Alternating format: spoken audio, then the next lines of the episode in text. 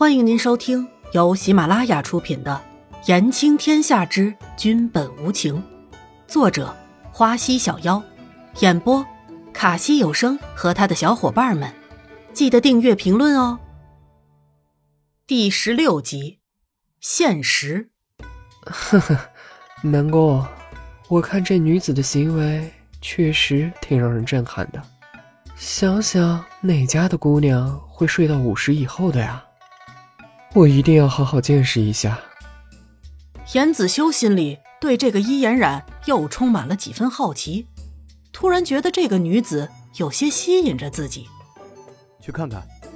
南宫离尘也不理一旁的严子修，径自走向屋子。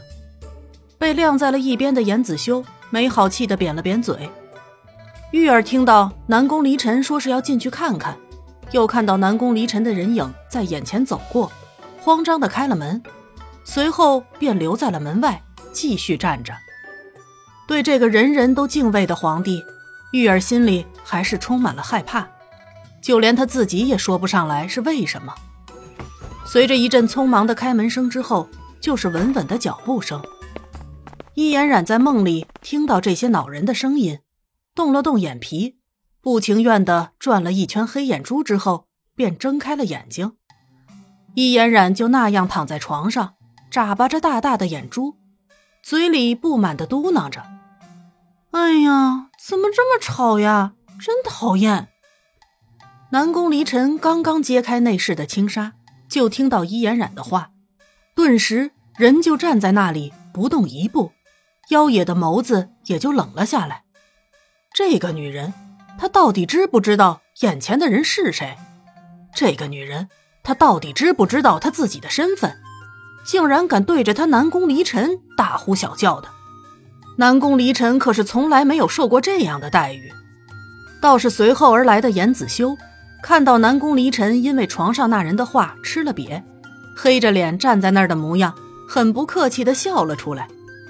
严子修现在。可是更加好奇这个伊颜染了，居然连南宫离尘都敢得罪。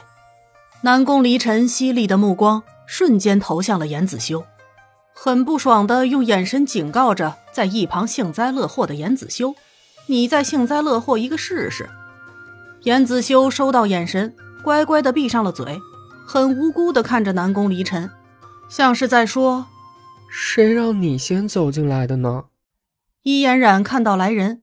又看了看四周，还是昨夜看到的古木房子，还是昨天见过的两个古人。这种种的一切，不都是表明昨天发生的一切都是真的？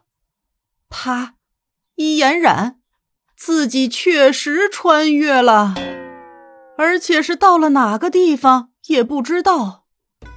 伊颜染沮丧极了。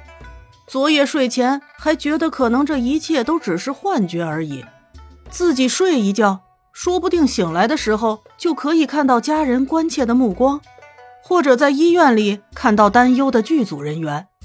谁知道昨天的一切都是真的？天哪！我伊嫣染到底是犯了什么错呀？老天爷竟然这么狠心，把我丢到了这个地方来呀！我的亲人，我的电影。我的未来到底该怎么办？易嫣然的内心顿时一阵一阵的哀嚎，也不管还有两个人在一边干站着。易嫣然抬头看向两人，认清到自己现在是出于那种走投无路的处境之后，就在心里下定决心，一定要和他们搞好关系，然后缠上他们，说不定日后老天怜悯。可以再把自己丢回去。